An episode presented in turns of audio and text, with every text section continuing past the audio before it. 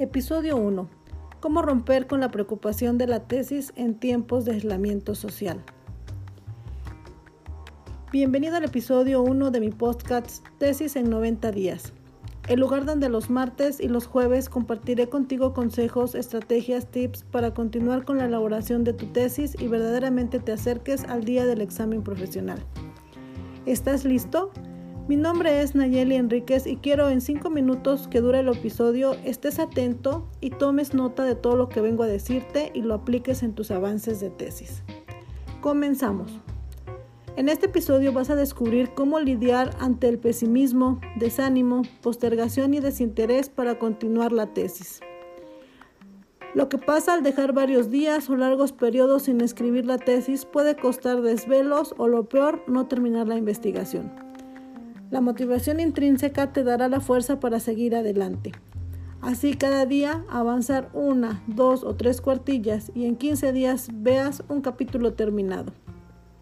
El día de hoy te develaré los pasos para lograr el enfoque que necesitas para no distraerte y lograr la meta. Bueno, comencemos. Por identificar tres obstáculos que te impiden sentarte a escribir y avanzar. Primer obstáculo, Distracciones externas. Son actividades propias o ajenas que implican el uso de tiempo. Ejemplos. Publicar en Facebook estados de ánimo, checar sin historias en Instagram, ver videos en YouTube de cosas chuscas, espectáculos o de música. ¿Te suena familiar? Sí. El segundo error es estás en una zona de confort. La zona de confort es un estado psicológico donde hay comodidad, costumbres, hábitos limitantes, seguridad, evita riesgos, ansiedad o estrés. Ejemplo, dar por hecho que no te gusta la lectura y rechazas toda propuesta de lectura. Error 3. Perturbación paralizante. El momento en que alguien se apega a sus creencias y se niega a modificarlas, tiene esa razón. Las frases que suele decir o pensar constantemente son, ¿para qué lo intento si de todos modos no lo voy a terminar? ¿Qué tal si me va peor? Mejor me quedo como estoy. La revisión deja mucho que desear. No leyó bien mi trabajo. La trae conmigo.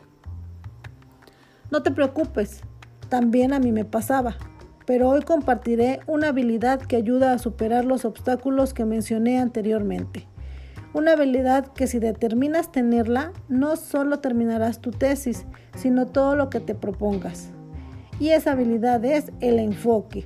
El enfoque es tener claro lo que se desea y no distraerse para obtenerlo. A continuación te comparto algunos tips que te apoyan para obtener el enfoque. Primero, enlista tus posibles metas en el semestre.